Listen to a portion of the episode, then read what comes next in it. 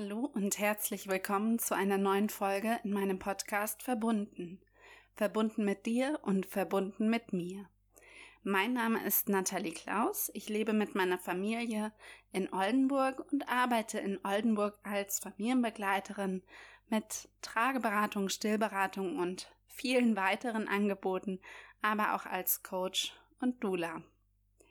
In der heutigen Podcast-Folge geht es darum, was gute Tragehilfen ausmacht, also woran du erkennen kannst, dass eine Tragehilfe erstmal alle ergonomischen und qualitativen Kriterien erfüllt, die eben so eine Tragehilfe erfüllen sollte.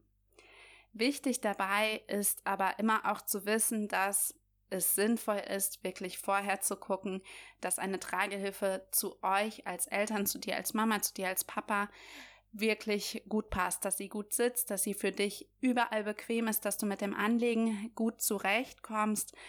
Ähm, das ist oft sehr viel sinnvoller in Trageberatungen tatsächlich oder in einem Testpaket vorher auszuprobieren, bevor sie gekauft wird, als irgendwelche Testberichte zu lesen und dann auf gut Glück irgendetwas zu kaufen, weil irgendjemand anderes die gut fand oder weil der Testbericht eben gesagt hat, das ist der Testsieger oder die Testperson gesagt hat, die finde ich gut. Das ist eben immer sehr individuell. Der Markt an Tragehilfen, Tragevarianten ist sehr, sehr gewachsen in den letzten Jahren und das lässt sich sicher für alle eine passende Lösung finden, aber diese große Auswahl birgt eben auch das Risiko, dass man dann zufällig eben das Falsche kauft und so lassen sich Fehlkäufe vermeiden, indem man es eben vorher testet. Aber erstmal hier in der Folge, was grundsätzlich eine gute Trage ausmacht. Falls du die Folge gehört hast, worauf du beim Babytragen achten solltest, wirst du da so ein bisschen Überschneidung merken, weil das natürlich wichtig ist, dass diese Grundvoraussetzungen, die das Tragen erfüllen sollte, ähm, dann auch bei der Tragehilfe umgesetzt werden, dass zum Beispiel eben die Hüftentwicklung oder die Rückenentwicklung, Wirbelsäulenentwicklung gut und optimal unterstützt werden. In der Folge geht es dann eben unter anderem um die Stegbreite, es geht um die Rückenrundung, es geht um die Unterstützung im Allgemeinen, es geht aber auch um die Blickrichtung und natürlich auch nochmal um die Qualität einer Trage ganz allgemein.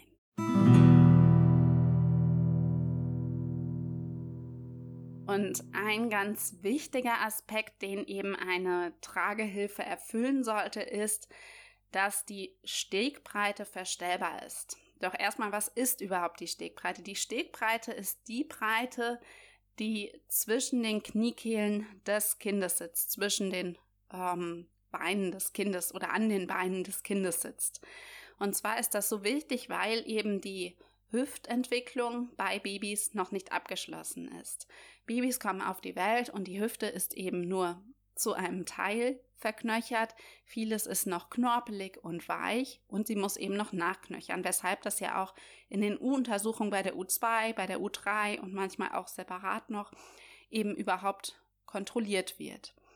Damit ich eine optimale Unterstützung für die Hüftentwicklung bekomme, sollte der Oberschenkelknochen, der Oberschenkelhalskopf, komplett in der Hüftpfanne drin sitzen und dort einen gleichmäßigen Druck erzeugen. Dieser Druck ist eben wichtig für das Nachknöchern. Und das ist ziemlich breit, also die Beinchen sind dann relativ weit abgespreizt. Wenn du das noch nicht gesehen hast, sieht das erstmal ziemlich krass aus. Und die Knie sind angehockt, das heißt, die Knie sind höher als der Popo. Und wie kann ich das jetzt in der Tragehilfe umsetzen? Und zwar sollte der Stoff dabei bis zu den Kniekehlen reichen, dass, oder bis kurz vor die Kniekehlen, dass eben die Durchblutung nicht gehemmt wird, aber dass eben die Knie wirklich auch höher kommen können als der Po deines Babys. Und jetzt ist es ja aber so, dass du eine Tragehilfe nicht nur in einer Größe nutzen möchtest. Das heißt, nicht nur, wenn dein Kind zum Beispiel Größe 56 oder 62 oder was auch immer trägt, sondern du möchtest die Tragehilfe ja wahrscheinlich über einen längeren Zeitraum nutzen. Und entsprechend wächst ja nicht nur der Rücken deines Kindes, sondern auch der Oberschenkel mit. Und dann sitzt es vielleicht bei der nächsten Größe eben nicht mehr an der Kniekehle. Und dann sollte die Tragehilfe eben so flexibel sein, dass sich die Stegbreite, also die Breite zwischen den Kniekehlen, dann, wenn dein Kind gewachsen ist, auch vergrößern kann, dass es dann eben auch wieder passend ist. Wie lange die Stegbreite mitwächst, also von welcher Größe bis zu welcher Größe, ist je nach Tragehilfenmodell sehr, sehr unterschiedlich. Es gibt Tragehilfen, die wachsen tatsächlich von Geburt bis zum Ende der Tragezeit bis Größe 104, 110 mit. Viele Modelle wachsen etwa bis Größe 74, 80 mit, womit viele Familien auch tatsächlich gut übers erste Jahr kommen. Bei manchen Tragehilfen ist es ein bisschen kürzer, bei anderen ist es länger. Ähm, gerade modulare Systeme, wo man eben einzelne Teile des der Tragehilfe austauschen kann, da ist es häufig noch mal ein bisschen kleinschrittiger. Aber das unterscheidet sich. Wichtig ist einfach noch mal, dass die Stegbreite insgesamt verstellbar ist, damit es eben nicht nur in einer Größe deines Kindes passt. Wenn dein Kind dann gewachsen ist und du merkst, der Stoff sitzt bei weitem nicht mehr an den Kniekehlen, dann musst du die Stegbreite eben etwas vergrößern, dass der Stoff dann wieder kurz vor der Kniekehle endet und die Knie dann wieder auch gut hochkommen können.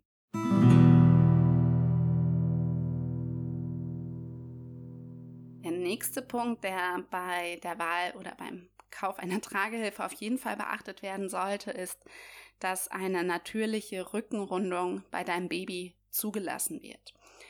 Denn ähm, die Wirbelsäulenentwicklung ist genauso wie die Hüftentwicklung mit der Geburt eben noch nicht abgeschlossen. Wenn du dein sehr kleines Baby auf dem Arm hast, und es schläft, siehst du es vielleicht auch, dass da einfach noch eine leichte Rundung in der Wirbelsäule erkennbar ist. Wenn man sich das im Röntgen anschauen würde, sieht man tatsächlich auch die Unterschiede in der Form der Wirbelsäule. Die Wirbelsäule richtet sich zunehmend auf, je mehr sich dein Baby auch bewegen kann. Das heißt, dieser Punkt ist einfach umso wichtiger, je kleiner dein Baby ist wenn dein Baby gerade geboren wurde, hat das Thema eine andere Relevanz, als wenn dein Kind vielleicht schon anderthalb ist und stehen und laufen kann, dann ist das einfach nicht mehr so wichtig. Bei den Tragehilfen spielt dabei besonders der mittlere Rücken eine große Rolle, weil das eben der Bereich ist, wo erstmal Druck entstehen könnte. Wichtig nochmal zu wissen dann auch ist, dass dein Baby im wachen Zustand je älter es wird, natürlich auch versucht, sich zu strecken und zu schauen und neugierig ist und dieses Halten ähm, durchaus ja auch übt, das hat nichts damit zu tun, dass die Rückenrundung dann eben definitiv nicht zugelassen ist. Das müsstest du tatsächlich im schlafenden Zustand einmal anschauen. Aber die Rückenrundung wird bei Tragehilfen eben so gut wie immer zugelassen, wenn jetzt kein steifes Brett im Rücken ist. Also jeder Stoff gibt in der Diagonale eben minimal nach. Also das kann man tatsächlich mit bloßem Auge so gut wie nicht erkennen. Ich kann es nicht erkennen, sodass eben die Rückenrundung möglich ist. Das erstmal von der stofflichen Seite. Ähm, dann muss man nochmal schauen, wie wirken die Zugrichtungen einzelner Träger, einzelner Gurtbänder. Wenn zum Beispiel das so ist, dass ein Träger gerade am Rückenteil seitlich befestigt ist und ich ziehe da dann fest, könnte es eben sein, dass ein Zug auf den Rücken entsteht deines Babys, der den Rücken eben gerade zieht. Da muss man aber tatsächlich die Tragehilfen sehr individuell betrachten, weil je nachdem, wie der Winkel eben abgewandelt wird, also je schräger das ähm, Gurtband der Träger dann auch befestigt sind, umso weniger Druck entsteht auch auf die Wirbelsäule. Dann wird nämlich der Zug, der ausgeübt wird vom Träger, umgeleitet eher auf den Bauchgurt. Bei manchen Tragehilfen kann man das ziemlich gut erkennen. Wichtig ist eben vor allem, dass dein Kind nicht ins Hohlkreuz geht, außer es streckt sich jetzt im wachen Zustand. Aber wenn es im Schlaf im Hohlkreuz ist, dann läuft da irgendwas nicht richtig. Entweder ist die Einstellung nicht richtig oder es ist eben eine Tragehilfe, die die Rückenrundung vom Aufbau und von der Gurtführung nicht so sehr unterstützt. Aber auch da könnte dir eben ähm, eine Trageberaterin, ein Trageberater sonst auch nochmal weiterhelfen, um die Einstellung der Tragehilfe nochmal konkret eben anzuschauen. Also wie gesagt, die natürliche Rückenrundung sollte zugelassen werden, aber da muss man eher die Gurtführung betrachten als das Material an sich.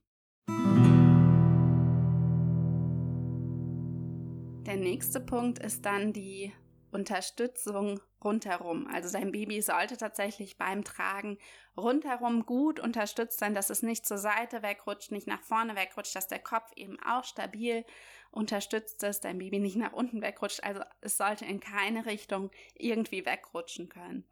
Und das ist eben auch so eine große Sorge, die mir häufig in den Trageberatungen begegnet. Ist es denn fest genug? Ist es vielleicht auch zu fest? Ist mein Kind gut genug unterstützt? Ich habe auch immer das Gefühl, ich muss noch die Hand am Kopf mithalten oder ich muss mein Kind generell halten. Ich fühle mich damit einfach nicht sicher.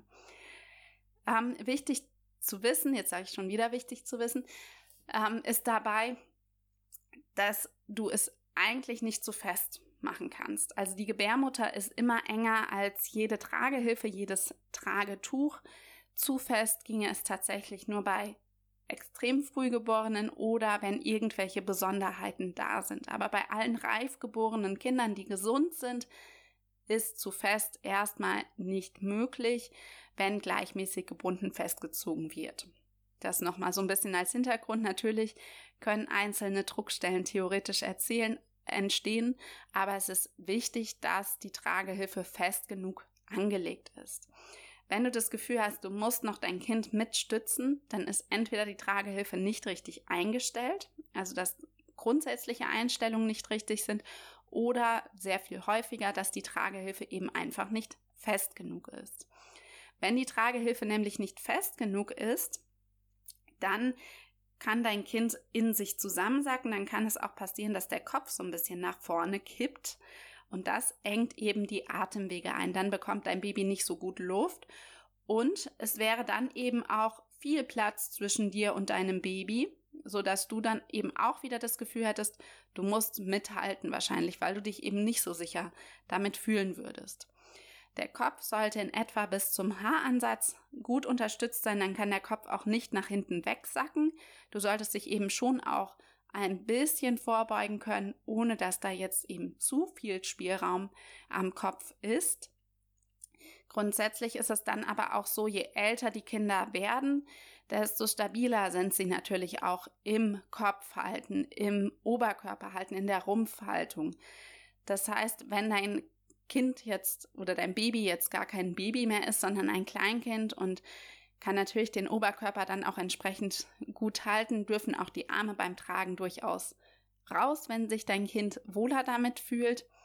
Dann ähm, muss man nur darauf achten, wenn Babys oder Kleinkinder in der Trage einschlafen, dann lässt die Muskelspannung deutlich nach. Und auch die Kinder, die eigentlich das schon super können, die können den Kopf halten, die können den Oberkörper halten, die können vielleicht sogar laufen, die können das aber im schlafenden Zustand eben dann nicht mehr halten. Das heißt, dann muss ich wirklich gucken, ist der Kopf gut unterstützt, ist der Oberkörper gut unterstützt, ist mein Kind gut gehalten insgesamt, dass es auch seitlich unterstützt ist und da nicht irgendwo durchrutschen kann. Das heißt, man muss dann darauf achten, eben von der Höhe des Kopfes und dass die Tragehilfe wirklich ausreichend festgezogen ist und da auch gut angepasst ist für dich insgesamt.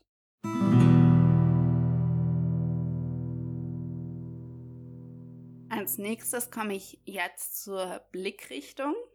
Und zwar solltest du da bei der Tragehilfe oder bei der Wahl deiner Tragehilfe darauf achten, dass die Blickrichtung zu dir gerichtet auf jeden Fall möglich ist. Ähm, viele Tragehilfen ermöglichen auch gar nicht den Blick nach vorne. Das ist tatsächlich eher weniger geworden. Ähm, einige ermöglichen es doch, aber wichtig ist eben, dass die Blickrichtung zu dir zumindest eine Möglichkeit ist. Und zwar hat das verschiedene Hintergründe. Jetzt haben wir ja schon am Anfang der Folge über die Hüftentwicklung, über die Wirbelsäulenentwicklung gesprochen. Wenn du jetzt dein Kind mit Blickrichtung nach vorne trägst und das wirklich festmachen würdest in der Tragehilfe, um eben eine gute Unterstützung rundherum zu ermöglichen, dann wird eben sichtbar, dass die Rückenrundung nicht mehr möglich ist. Dass eher dann sogar bei Frauen, die mit einer größeren Oberweite ein Hohlkreuz entsteht bei den Babys, wenn die Tragehilfe entsprechend festgebunden wird, fest angelegt wird. Außerdem ist eben die Anhock-Spreizhaltung bei vielen Tragehilfen in der Blickrichtung nach vorne nicht so möglich. Und es schmiegt sich eben dann ja auch nicht an, weil die Beinchen stehen dann eben nach vorne, weil nach hinten gerichtet, das wäre eben zu stark überspreizt. Das wäre, ähm, ja, das ist überhaupt nicht möglich, allein von der Anatomie bei uns. Das heißt, es schmiegt sich dann nicht bei uns an, es ist nicht so bequem für uns dadurch und für unsere Babys eben auch nicht so bequem. Der größte Punkt, der aber für die Blickrichtung zum Tragenden hinspricht, ist die Gefahr der Überreizung. Wenn dein Baby mit Gesicht nach vorne hingetragen wird, hat es einfach überhaupt keine Möglichkeit, sich von Reizen abzuschirmen. Egal wohin es schaut, überall sind die Reize und die prasseln aufs ein und es gibt gar keine Rückzugsmöglichkeit. Wenn dein Kind zu dir gerichtet getragen wird, kann es an der Seite immer noch verhältnismäßig viel sehen, gerade wenn man es jetzt mit dem Kinderwagen eben vergleicht, aber es kann sich bei dir ankuscheln. Bei einigen Tragehilfen ist es dann auch möglich, auf der Hüfte und oder auf dem Rücken noch zusätzlich zu tragen, was ich immer sinnvoll finde, wenn man verschiedene Positionen tatsächlich machen kann mit einer Tragehilfe, damit man eben flexibel ist. Man kann sich das vielleicht am Anfang nicht vorstellen, irgendwann auf dem Rücken zu tragen, aber möglicherweise kommst du irgendwann an den Punkt, wo du sagst, oh, irgendwie wäre es doch ganz toll, mein Kind ist gerade äh, ja doch zunehmend schwerer geworden und ich hätte gerne einfach mal die Hände richtig frei, dass ich einfach noch mehr Spielraum vorne habe. Und das ist einfach auch für den Beckenboden schonender. Deshalb finde ich es immer empfehlenswert, tatsächlich auch nach einer Trage zu schauen, die für vorne und hinten nutzbar ist. Und der Vollständigkeit halber auch beim Rückentragen sollte dein Kind natürlich zu dir gerichtet getragen werden und nicht mit dem Gesicht nach hinten von dir weg. Auch das wäre wieder anatomisch nicht so sinnvoll und auch das würde wieder die Gefahr der Überreizung birgen.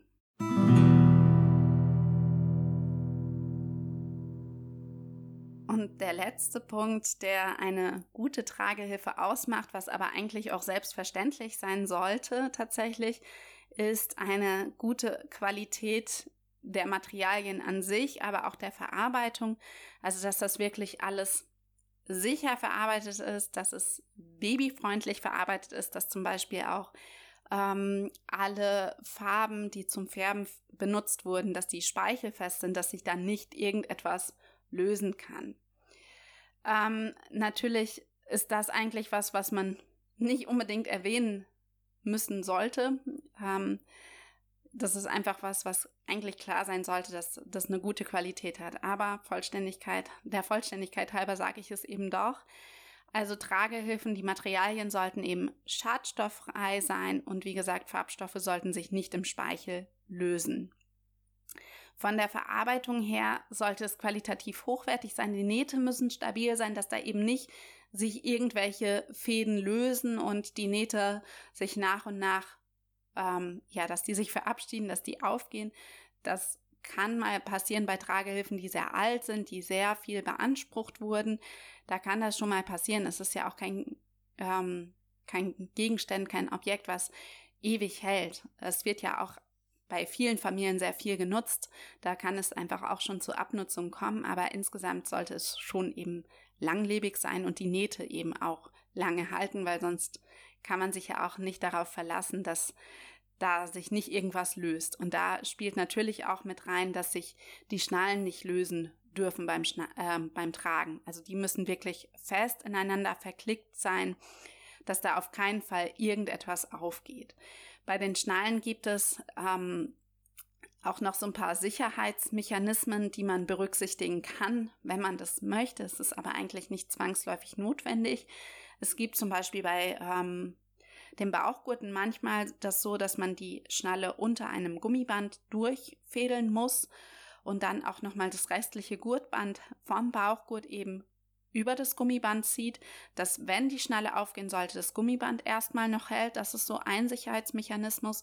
Und eine andere Möglichkeit ist, da eine Sicherheitsschnalle direkt zu verwenden, was manche Hersteller eben auch tun, sodass ein dritter Punkt gedrückt werden muss, damit die Schnalle überhaupt aufgeht. Das heißt, da reicht es dann nicht aus, wenn man nur in Anführungszeichen die Seiten zusammendrückt. Man braucht dann wirklich beide Hände, um diese Schnalle zu lösen. Das ist häufig eben bei den Bauchgurten umgesetzt, manchmal aber auch, wenn die Träger auch mit Schnalle ähm, geschlossen werden, auch bei den ähm, Trägern tatsächlich. Da gibt es auch sowohl die Möglichkeit, dass es mit Gummibändern arbeitet, aber auch manchmal sind da ebenfalls die Sicherheitsschnallen genutzt. In Bezug auf Schadstofffreiheit und Sicherheit kann man ähm, prinzipiell auch in Testberichten von Stiftung Warentest, von Ökotest und so weiter nachschauen. Da ist eben klassischerweise genau sowas getestet. Was da aber eben nicht berücksichtigt ist, sind individuelle Faktoren und auch, ähm, ja, wie man das selbst dann nochmal nutzt. Das gibt dann nur Ausschluss über Qualität, über Schadstofffreiheit und sowas, wobei Tragehilfen eben auch gar nicht auf dem Markt sein dürfen, wenn sie relevante Sicherheitsaspekte überhaupt nicht erfüllen.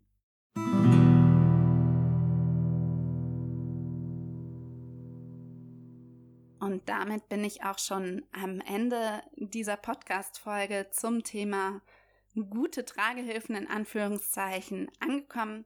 Nochmal ganz kurz am allersinnvollsten halte ich es, wenn du eine Tragehilfe vor dem Kauf in der Trageberatung oder mit einem Testpaket ausprobierst. Bei Trageberatungen hast du eben auch nochmal direkt ein Feedback.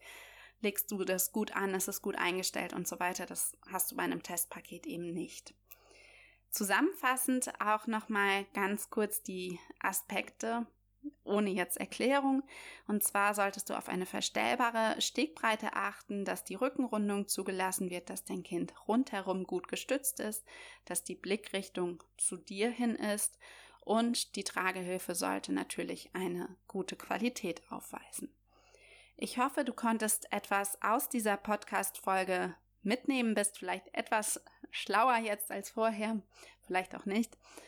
Wenn du Fragen oder Wünsche für andere Themen für Podcast-Folgen bei mir hast, melde dich gerne bei mir und ich versuche, das umzusetzen. Bis dann, deine Nathalie.